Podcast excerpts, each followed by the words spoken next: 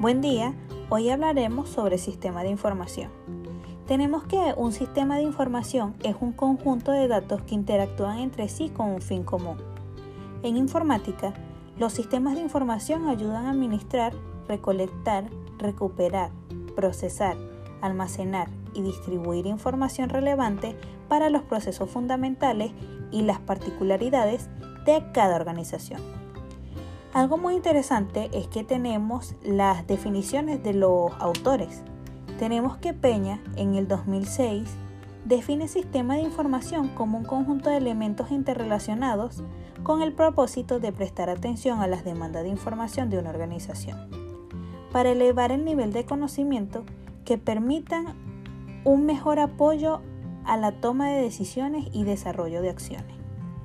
Otros autores como Peralta en el, 2008 define eh, de manera más acertada sistema de información como un conjunto de elementos que interactúan entre sí con el fin de apoyar a las actividades de una empresa o negocio, teniendo muy en cuenta el equipo computacional necesario para que el sistema de información pueda operar y el recurso humano que interactúa con el sistema de información el cual está formado por las personas que utilizan el sistema.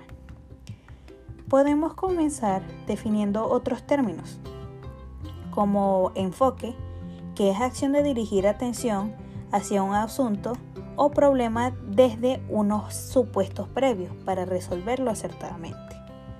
También tenemos sistema como conjunto de elementos que ordenadamente relacionados entre sí contribuyen a un determinado fin. Ahora tenemos el enfoque de sistemas. Eh, se puede definir como la percepción de, de las distintas variables y los recursos intervinientes dentro de una organización y el cómo disponerlos de la mejor manera posible según el criterio de la gerencia para el cumplimiento óptimo de los objetivos de una empresa. Pasamos a lo siguiente, que es el ciclo de vida eh, de un sistema de información. Es un enfoque por fase del análisis y diseño que sostiene que los sistemas son desarrollados de la mejor manera, mediante el uso de un ciclo específico de actividades del analista y del usuario. Seguimos con operación. En este momento el sistema ya está terminado y el usuario trabaja introduciendo datos y obteniendo información y reportes que soporten la operación de la empresa. Si el sistema no satisface los requerimientos funcionales del usuario, o si se detecta algún error en los programas, es necesario pasar a la siguiente fase de mantenimiento. Decimos que mantenimiento es el que consiste en corregir los sistemas que se detectan en los programas o en las funciones que realizan el sistema. En esta fase además el usuario puede agregar nuevos requerimientos.